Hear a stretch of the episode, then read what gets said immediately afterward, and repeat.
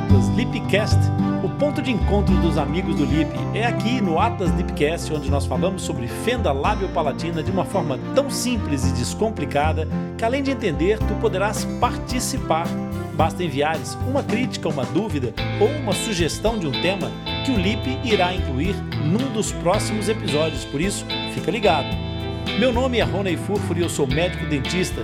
Sou coordenador do grupo Atlas Deepcast de atendimento de tratamento de fendas labiopalatinas.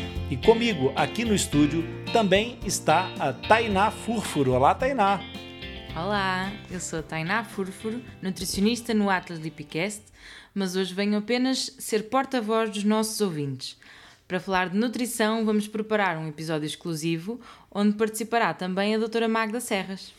De facto, Tainá, há muita informação importante sobre nutrição que nós precisamos trazer para os nossos dias e para o nosso Atlas. Mas quem quiser alguma informação pode seguir as nossas redes sociais, onde publicamos diversos temas regularmente, incluindo, claro, a nutrição. O nosso Facebook e Instagram é atlaslipicast. É, nós tratamos fenda labiopalatina há muitos anos, numa equipe multidisciplinar, e é essa experiência que nós vamos partilhar neste Atlas. O tio Rony vai responder três dúvidas enviadas por pais de bebés que nasceram com fenda labiopalatina. Nós recebemos no nosso e-mail nas redes sociais muitas questões de pais e procuramos responder pelo menos a maioria delas. Nesse episódio, nós selecionamos três dúvidas que podem ser também de outros pais ou até de quem nasceu com uma fenda labial ou palatina. Então, Tainá, qual é a primeira questão? Então, a primeira é de uma mãe que tem uma filha de um mês. Ela gostaria de saber se a respiração da filha é diferente de bebés que não têm fissura. Quais são as diferenças entre a respiração de um bebê com e sem fissura? E como funciona a respiração de um bebê com fissura labiopalatina? A primeira coisa que eu quero explicar é que, do ponto de vista da fisiologia, não há conceptualmente uma diferença. Respirar é um processo essencialmente que se traduz a nível pulmonar de troca de gases. Por isso, é, não é propriamente só esse, esse efeito que está em causa aqui, mas sim todo o processo de aquisição que leva a essa, a essa situação fisiológica, todo o processo de aquisição da matéria-prima, que é o cone de ar, o fluxo aéreo, que é introduzido para dentro dos pulmões para fazer então esse processo de troca gasosa que nós chamamos de respiração. Bom, o que nós temos que ter em conta é que uma criança, quando nasce, seja ela fissurada ou não fissurada, ela traz algumas informações mínimas de sobrevivência que já vêm gravadas no seu subconsciente. E uma dessas, dessas informações colocadas é que existe uma, uma função adstrita a determinados órgãos. E na, na, no caso da respiração, aquele que é responsável pela aquisição do ar, por definição, será o nariz. E Obviamente, a boca vai ser dedicada para a alimentação e para a produção de sons mais tarde para a comunicação. Mas, essencialmente, nesse primeiro momento, a respiração faz pelo nariz, a alimentação faz pela boca. São meios que estão devidamente preparados para essas duas funções. Mas de forma separada, a respiração pelo nariz tem características próprias na sua, na sua estrutura e na boca as suas estruturas estão preparadas para a alimentação de uma maneira diferente da respiração. Quando nós temos uma fissura labiopalatina, nós temos uma comunicação entre essas duas cavidades que na realidade se tornam uma só. Especialmente quando a fenda é uma fenda transforamen, ou seja, uma fenda do grupo 2.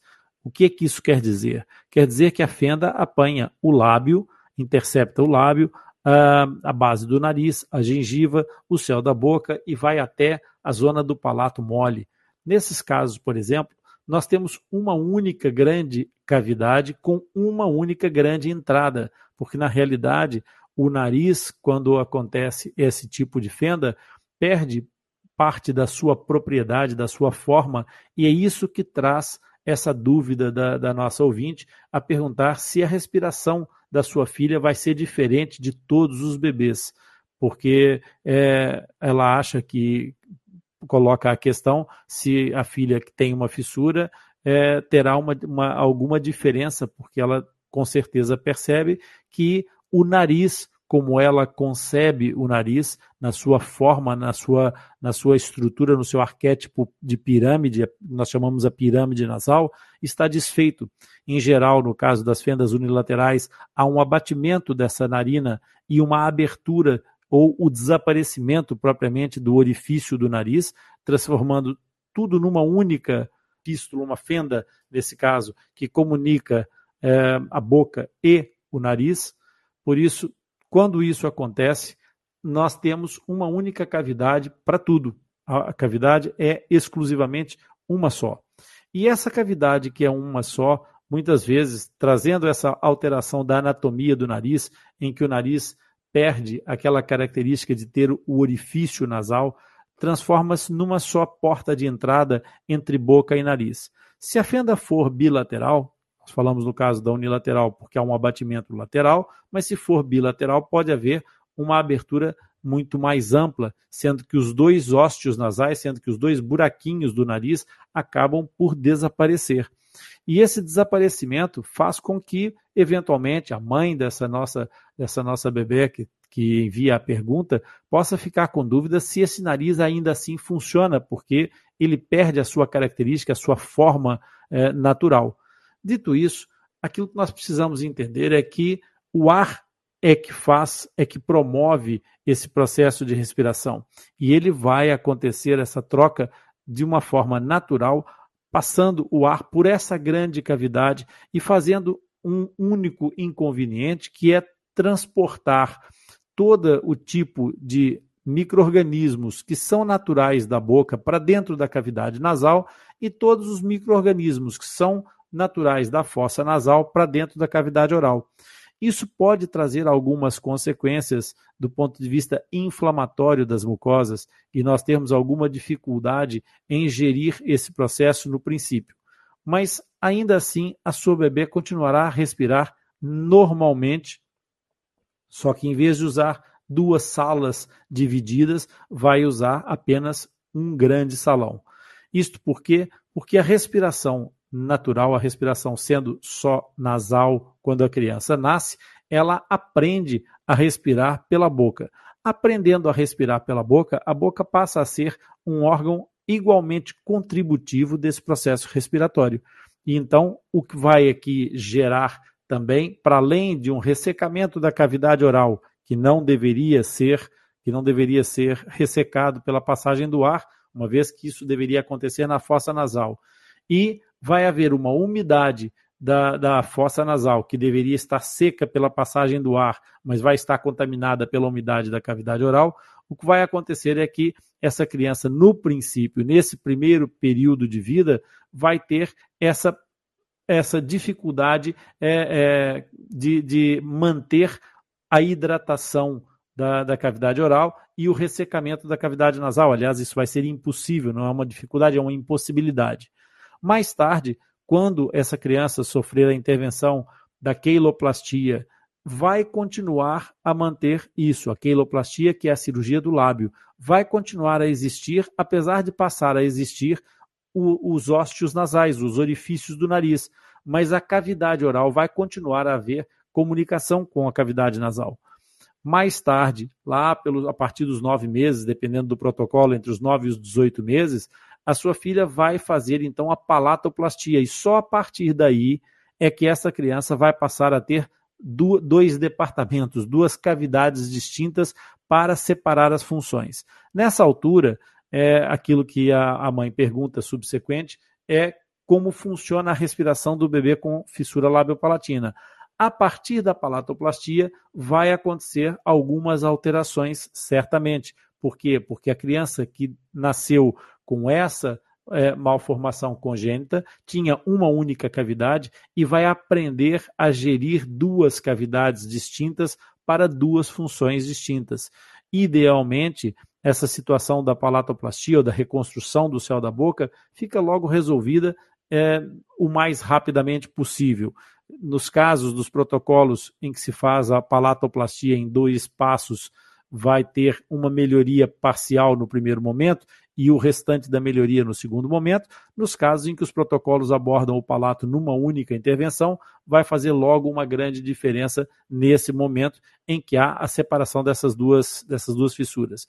O que acontecerá certamente com essa criança é que ela pode ter algumas questões do ponto de vista da respiração que precisam ser treinadas e, é, e percebidas pela própria criança na gestão não propriamente da respiração isolada, mas da respiração enquanto é, companheira da alimentação, para que haja uma, um controle adequado do processo de movimentação do véu palatino reconstruído, daquela parte mole do céu da boca, em relação ao funcionamento da epiglote lá embaixo, que é aquela válvulazinha que divide o que vai para o tubo digestivo e o que vai para a árvore respiratória.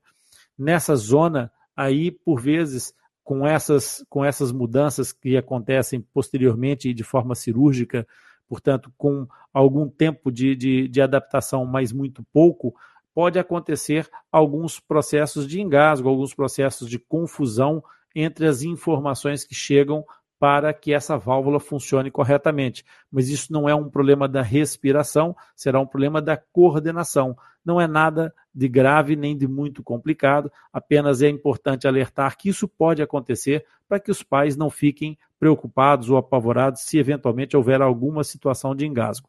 E depois, o processo da respiração passando a ser oronasal, porque essa criança aprendeu a respirar pela boca, não é pelo fato de reconstruir o céu da boca que ela passa a fazer a respiração exclusivamente nasal, até porque nós temos uma cavidade mais reduzida no seu volume, não é? E normalmente com algum resquício daquele processo inflamatório da comunicação que havia e da umidade que era excessiva na, na, naqueles tecidos. Então, nós temos geralmente um processo de, uma, de um nariz reconstruído que tem alguma dificuldade na permeabilidade do ar. Então, a criança continua a ter uma tendência a manter alguma respiração oral. Isso pode produzir que o ar que entra pelo nariz e o ar que entra pela boca acabem por se encontrar na parte posterior, da, na, lá na faringe, e provocar uma vibração um encontro de, de, de fluxos aéreos que gera uma vibração do palato mole. Então, quando a criança faz a sua palatoplastia, é comum também aparecer alguma vibração, que é aquilo que nós chamamos a roncopatia ou ressonar, é, que as pessoas conhecem normalmente como ressonar à noite ou roncar à noite. É, a criança, quando adormece, tem essa possibilidade de, de fazer esse tipo de, de vibração do palato reconstruído, com alguma facilidade. Por quê? Porque há dois fluxos aéreos que entram em velocidades diferentes, provocando uma vibração, um movimento daquele véu palatino de uma forma diferente. De resto, todo o processo vai ser absolutamente normal, não vai haver mais nenhuma outra diferença importante entre esses dois bebês, o que nasceu com a fissura e o que nasceu sem a fissura. Portanto, a única coisa que é preciso é, nesse, nessa história toda é que o bebê seja acompanhado por uma equipe multidisciplinar para que todos os passos de desenvolvimento, quer da alimentação, quer do treino da, da, da posição, da, da, desenvolvimento dos processos é, de, de motricidade orofacial, possam ser devidamente guiados por profissionais competentes e que saibam aquilo que estão a fazer na parte uh, da motricidade. E, principalmente, que a criança consiga fazer a sua alimentação de forma eficaz e que consiga ir colocando o seu estatuto ponderal com, em, em, consonância, em, em, conformidade com a, sua, com a sua idade, com o seu desenvolvimento, para que ela possa cumprir então os passos cirúrgicos que a esperam. E é, com, essa, com, essa, com essas intervenções da, da palatoplastia no final do processo, nós acabamos por ter então que, a partir do momento em que a criança comece a ter consciência, permitir ou pedir às fonoterapeutas e às terapeutas da fala que trabalhem a reposição da predominância da respiração eh, nasal para que essa criança possa então passar a ter um desenvolvimento normal. A segunda pergunta vem do Brasil. Esta mãe diz ter uma filha fissurada com 7 anos Ela passou pelo CAIF e viu uma mãe a utilizar uma sonda nasogástrica na sua bebê. Ela deveria ter em torno de nove meses. Então a mãe ficou com uma dúvida. Para que serve uma sonda nasogástrica e em que é que a sua utilização beneficia os bebés? Ela até referiu que não entendeu qual a função daquela sonda, isto porque a sua filha nunca utilizou. Nós vamos, como de costume, estabelecer aqui algum critério de, de explicações para poder pegar em, em, conceitos, porque nós falamos aqui de, um, de, um, de alguns nomes e é importante a gente traduzir isso para a audiência que não esteja familiarizada com alguns desses nomes. Então, a primeira, a primeira questão aqui é o hospital, do, ou o CAIF, nesse caso. O CAIF, que é, que é referido aqui nessa pergunta, é, na realidade, o Centro de Atendimento Integral ao Fissurado Lábio Palatal. Portanto, o CAIF é uma, é uma organização, é um, é um centro de atendimento que trabalha a, com equipes multidisciplinares para é, facultar o tratamento, oferecer tratamento para os fissurados que procuram. Por isso, essa é a primeira, a primeira orientação para que toda a gente fique a falar a mesma linguagem. Então, o que aconteceu com essa, com essa mãe é que ela vai ao, ao centro de tratamento, onde levava a sua filha, e encontrou nesse centro de tratamento é, uma bebê de nove meses de vida usando uma sonda nasogástrica. E o que, que é uma sonda nasogástrica? Na verdade, uma sonda nasográfica nada mais é do que um tubo que é inserido no nariz desse bebê e que liga essa, essa, essa sonda vai até o estômago, por isso é que é nasogástrica. Entra pelo nariz e vai parar no estômago. Essa sonda serve exatamente para quê? Ela serve para administrar, para entregar alimentos líquidos, medicamentos para todas as pessoas ou para todas as crianças que não tenham capacidade de deglutição, que não consigam fazer uma deglutição satisfatória. Então, a, questão dessa, dessa criança de 7 anos, que já, já desenvolveu uma série de etapas do seu tratamento de reabilitação, a mãe refere que a filha nunca usou essa sonda porque nunca foi preciso de fato, porque nós sabemos que não é uma regra e não é uma obrigatoriedade que os fissurados, sejam eles lábio-palatinos ou palatinos ou labiais, que não consigam obter a sua alimentação, a sua nutrição suficiente pelas vias normais, pela amamentação, pela alimentação oral, como, toda, como todas as crianças fazem. Algumas crianças fissuradas em algum, algumas delas sindrômicas, outras quando o comprometimento motor é muito grande, ou quando os pais não têm o atendimento, o acompanhamento, as instruções é, suficientes, não conseguem essas crianças alimentar-se o suficiente para conquistar o seu estatuto ponderal que permita entrada no processo, no protocolo cirúrgico. O que essas crianças vão precisar naturalmente é atingir pelo menos é, um, um, determinado padrão de peso, de condições de saúde geral, global, não, não vou entrar em muito detalhe aqui, mas que permita fazer a, as suas intervenções cirúrgicas com segurança. Eu lembro que, para quem nos está, nos está a ouvir pela primeira vez e que ainda não conhece essa, essa realidade, ou mesmo para quem já está vivendo e ainda não tem claro na sua mente todo o processo, o protocolo de tratamento, o tratamento cirúrgico do bebê fissurado pode começar é, abrindo a primeira janela de intervenção aos três meses, três meses de vida. Claro que nos bebês fissurados que são prematuros, que nascem antes do tempo, antes do termo, é, esses bebês podem ter seu, a sua contagem de tempo corrigida para o tempo normal de gestação o que vai fazer com que esses três meses depois do nascimento acabe por ser mais tempo. Mas, regra geral, a janela de abertura inicia aos três meses.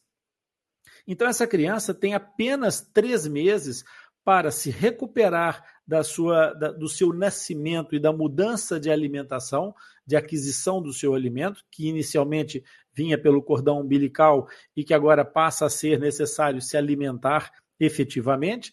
Então, essa criança, se ela não tiver capacidade de fazer a sua deglutição normal, ela vai precisar é, de alguma forma de nutrição que permita que ela vá evoluindo no seu estatuto ponderal, na sua, no, no seu peso, no seu tamanho, no seu desenvolvimento, na sua resistência física, para que ela, aos três meses, esteja apta para essa intervenção cirúrgica. Depois, essa criança vai ter um pós-operatório, vai precisar recuperar-se, e depois, aos nove meses, a partir dos nove meses, abre a segunda janela de intervenção, que vai dos nove aos 18 meses para a intervenção da palatoplastia. Por isso, tudo, todas essas questões implicam exatamente em que que as crianças tenham capacidade de se alimentar. E se elas não conseguirem se alimentar pela via oral normal, ou porque não deglutem, ou porque têm dificuldade com a deglutição, seja por que razão for, então, nesse caso, é colocado uma sonda nasogástrica, portanto, esse tal tubo que vai do narizito até lá abaixo ao estômago e que vai permitir a entrega dos nutrientes necessários para que essa criança possa evoluir com, com as melhores condições para se colocar na fase de, de cirúrgica é, sem ter nenhum risco adicional para além do óbvio risco cirúrgico que existe sempre, mas que é perfeitamente controlado pelos profissionais, pelos cirurgiões e pelo anestesista.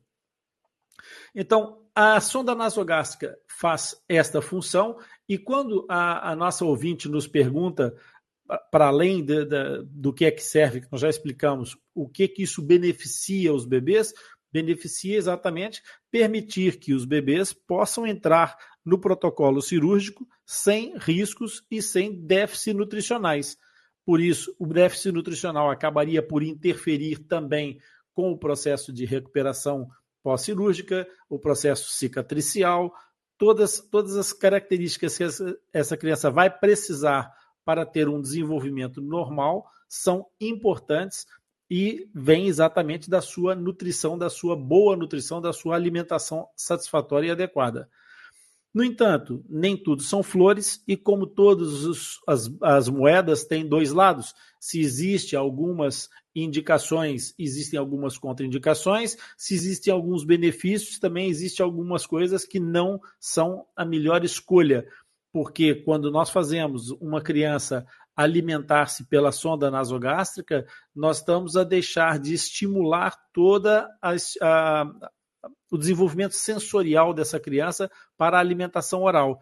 E a alimentação oral ela é importante no desenvolvimento da face, ela é importante no desenvolvimento da compreensão da criança do mundo, em termos da, da percepção dos sabores, da, de uma série de, de ações que ela vai precisar para o seu desenvolvimento, inclusive motor, que durante a alimentação começa a fazer o trabalho de, de estimulação muscular e de coordenação motora, que depois também vai facultar com outras, com outras nuances a capacidade de fazer a oclusão é, da, da, dos músculos do lábio, da, da língua, que vai permitir uma boa fala. Portanto, também vai depender da parte posterior do, da orofaringe, como é óbvio, o palato tem que estar íntegro e funcional para que essa fala seja o melhor possível, mas na alimentação começa todo um processo de desenvolvimento psicomotor. E também não é menos importante que durante esta fase a criança se mantenha devidamente hidratada e que possa ter uma ação de, de medicação para o caso de haver alguma situação de necessidade terapêutica, ter uma capacidade de receber a medicação corretamente. Tirando a questão da, da dessa ausência da estimulação da, da via oral, é, todos os benefícios nós já falamos, não falamos foi das contraindicações, que não são muitas. É, obviamente que algumas crianças podem ter alguma obstrução nasofaríngea ou esofágica, e aí não vai ser possível usar essa, essa sonda. Poderá ser necessário outro tipo de recurso, mas a gente hoje não vai entrar nesse assunto. Nos casos, obviamente, em que haja por parte da criança, se for uma criança com alterações sindrômicas ou alterações de, de distúrbios da coagulação que não estejam devidamente controlados, também pode ser contraindicado, mas são casos pontuais e casos demasiado graves que não vêm propriamente aqui para a nossa, nossa explicação de hoje como uma, uma questão realmente importante. Portanto, a sonda nasogástrica acaba exatamente por ser um benefício que vai garantir à criança as suas melhores capacidades.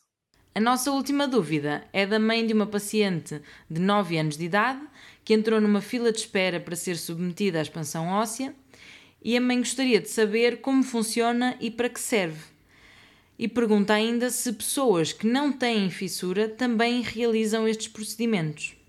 Essa questão da expansão óssea, ela tem duas, duas visões diferentes dependendo da, do tipo de atrofia ou de, de mau desenvolvimento da estrutura óssea que esteja em causa.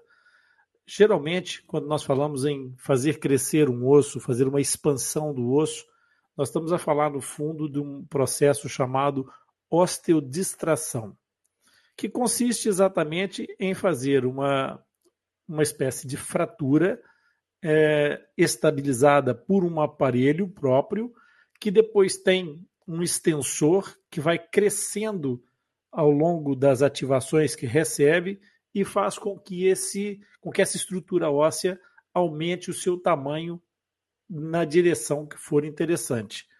Então, para a gente poder entender isso, nós temos que separar aquilo que é a expansão maxilar da expansão mandibular.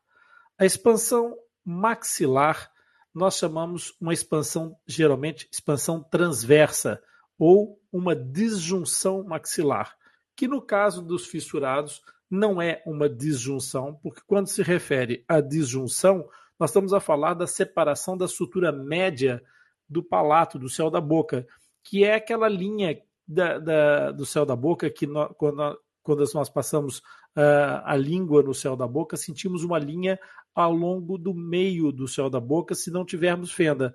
Porque quem tem uma fenda vai ter nessa zona uma cicatriz da sua palatoplastia, ou se não tiver feito a palatoplastia, não vai ter essa sutura, não vai ter essa, essa elevação da, da mucosa.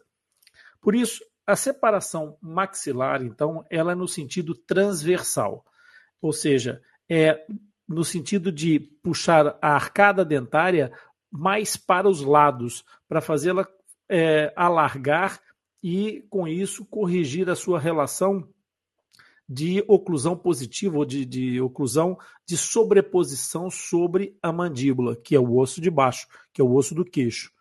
Então, esta osteodistração ela é usada exatamente para compensar déficit de crescimento, como qualquer osteodistração, e no caso das fendas labiopalatinas, nós temos, de fato, uma tendência a uma atresia, ou seja, um fraco desenvolvimento transversal da maxila. Mas essa, essa situação é feita com uma, é, uma estrutura de suporte geralmente dentossuportado ou dentomuco suportado. Em algumas situações é possível fazer essa ancoragem da, da disjunção da separação rápida da, do alargamento da maxila, ou da expansão óssea, como a nossa ouvinte chamou, é possível fazer também com ancoragem esquelética, com ancoragem diretamente no osso. Mas como o palato dos fissurados geralmente é bastante pobre em termos de, de remanescente ósseo, a opção geralmente recai sobre a expansão dentossuportada ou dentomuco suportada. Então, como é que isso é feito? É colocado uma estrutura de suporte nos dentes mais robustos da arcada e essa estrutura ela é integrada, ela é soldada em laboratório e no centro, mesmo no centro do céu da boca, a meio da, da, da distância entre os dois lados da arcada, é, existe um uma espécie de um parafuso que, quando é ativado, ele vai se afastando as duas, os dois lados de, dessa, desse parafuso. Então, vai fazendo com que aquela arcada vá sendo empurrada bilateralmente, ancorada um lado sobre o outro. Então, cada vez que nós ativamos esse, esse parafuso expansor, nós vamos alargando cada vez mais a maxila. Portanto, a razão pela qual uma, uma situação dessa possa implicar uma fila, é, uma fila de espera, eventualmente, é se o local onde tem o seu tratamento, onde faz o tratamento da sua filha, não tiver é, ainda capacidade de resposta de acordo com a demanda que tem, com a quantidade de, de exigências que tem, para a produção desse tipo de, de aparato, de aparelho, que vai fazer exatamente essa expansão. Essa expansão na maxila, geralmente ela é feita sem cirurgia, a não ser nos casos de adultos com maturidade esquelética completa, em que pode haver necessidade de uma intervenção associada à cirurgia. Mas, no geral, a expansão maxilar rápida ela é feita sem nenhuma intervenção cirúrgica.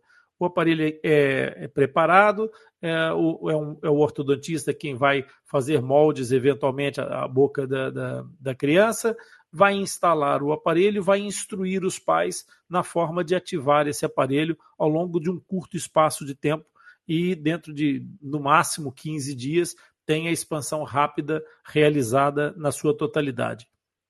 Depois, o aparelho tem que permanecer instalado, embora já tenha atingido o seu limite de expansão, permanece instalado para que haja estabilização das estruturas que foram fragilizadas, ou no caso da pessoa que não tem fissura, que pode sim necessitar desse tipo de tratamento, portanto, fica já respondida a última questão é, no caso, é preciso que haja uma reossificação daquela zona que foi é, afastada, das duas placas maxilares que foram afastadas, vai haver uma osteointegração e refazer a sutura intermaxilar, portanto, consequentemente, cicatriza o osso e só aí é que remove o aparelho expansor. No caso do fissurado, como não tem osso na zona do palato, o palato pode estar fechado pela palatoplastia, mas é só tecido mole, também vai precisar fazer essa mesma é, fixação de, de, de demora de algum tempo, porque outras estruturas, para além daquela sutura mediana do palato, para além dessa, dessa sutura que no, no, fissurado não existe, outras suturas do crânio são comprometidas. Então, esse aparelho deve ser mantido durante o tempo necessário para que haja a estabilização do processo. E então, a partir daí, é possível fazer a colocação de uma de uma pequena contenção durante algum tempo e retomar o processo de tratamento ortodôntico normal. No caso da mandíbula, já o processo é um pouco diferente e as indicações são diferentes, porque na mandíbula nós não fazemos uma expansão para é, resolver um problema transversal da mandíbula. A mandíbula, geralmente, o que tem é um problema de crescimento e a sua projeção no sentido para baixo e para frente, que deveria ser a tendência natural de crescimento, e que em algumas crianças tem uma hipotrofia, ou seja, um crescimento abaixo daquilo que deveria ser ou daquilo que seria expectável.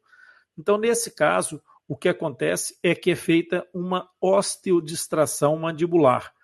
Essa osteodistração mandibular, na teoria, funciona exatamente como a expansão da maxila, só que no caso da mandíbula não é dentossuportada ela vai ser na mandíbula osteosuportada sempre. Pode é ser uni ou bilateral, o que na maxila não acontece. Na maxila é usada a força de um lado para expandir o outro é, de, com uma ancoragem recíproca. Aqui na mandíbula é feito uma osteos, uma, é, um corte ósseo, uma osteossecção, peço desculpa, e essa osteossecção, que é o corte do osso, está ancorada antes e depois da zona de corte pela colocação do tal dispositivo, do osteodistrator, que é o tal aparelhinho, exatamente como eu expliquei antes, que tem uma estrutura que vai ser é, é, acionada periodicamente, que vai aumentando a distância entre as, as duas parcelas do aparelho. No caso superior é lateralmente, no caso inferior será antero-posterior.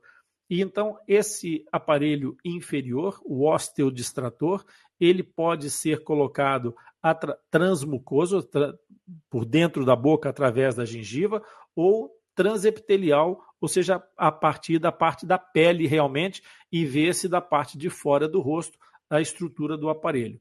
É uma, é, são situações que dependem de caso para caso, não é uma decisão de escolha é, por gosto, é, sendo possível a escolha será sempre transmucoso, será sempre uma fixação intraoral para evitar as cicatrizes, mas nem sempre isso é possível. Nos casos de, de crianças, por exemplo, que têm uma, uma atrofia muito grande, muito severa da mandíbula, essa disjunção pode ser, essa osteodistração pode ser absolutamente imprescindível para garantir é, a redução de risco de vida pra, com, com as situações das apneias que podem ser provocadas, dos engasgos, porque todo o tecido muscular, a língua e todo aquele tecido muscular fica constrito por uma mandíbula muito pequena. Então, nesse caso, é feita a osteodistração bilateral. No caso dos pacientes, por exemplo, que sejam pacientes sindrômicos e que tenham uma microsomia facial, como acontece, por exemplo, nos pacientes com síndrome de Goldenar, nesse caso, só um dos lados da mandíbula é que não se desenvolve corretamente. Então, é feita a osteodistração unilateralmente. Então, é possível fazer, no caso da mandíbula, ou de um lado ou do outro lado, separadamente ou em simultâneo dos dois lados o que não acontece na maxila, que é geralmente feita essa expansão apenas no sentido transversal.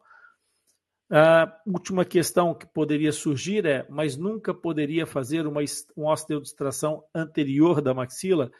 Pelas características do osso e das estruturas anexas e de todo o processo maxilar, é mais complexo. Teoricamente, não é absolutamente impossível, mas é bastante improvável porque implica um tipo de fratura que seria uma disjunção crânio-maxilar.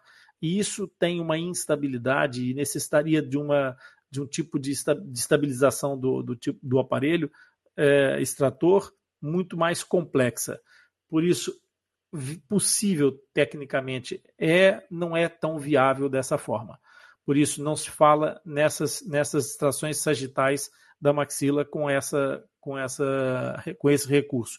Geralmente, quando isso acontece na maxila, é feita a cirurgia ortognática e o reposicionamento é feito no bloco cirúrgico, logo é removida, a, a, é feita a disjunção, é feita o reposicionamento da maxila e, e a osteossíntese fica logo feita na posição que se pretende. Por isso, estas são as possibilidades de expansão óssea que nós temos e espero que isso tenha sanado a dúvida da nossa ouvinte. Se tiver alguma dúvida ou quiser sugerir algum assunto, pode enviar um e-mail para atlaslipicast.com. Eu quero agradecer-lhe pela sua companhia e se aprendeu algo hoje ou esclareceu alguma dúvida, deixe o seu like e compartilhe este episódio com algum amigo ou familiar. Tenho certeza que vão gostar e aproveitar da melhor maneira. Este suporte vai permitir que o nosso podcast ganhe reconhecimento, atinja um maior número de pessoas e, em troca, nós ajudamos a entender e a aprender mais sobre este tema que é tão apaixonante para nós. E com a tua partilha, eu tenho a certeza que tu vais deixar alguém com um sorriso aberto e sem aberturas. Fica ligado, pois o próximo episódio vai ser super interessante e eu tenho a certeza que tu vais gostar. Visita também o nosso site o LIP espera por ti em www.atlasdeepcast.com. Obrigado pela tua audiência e por estares conosco nessa jornada.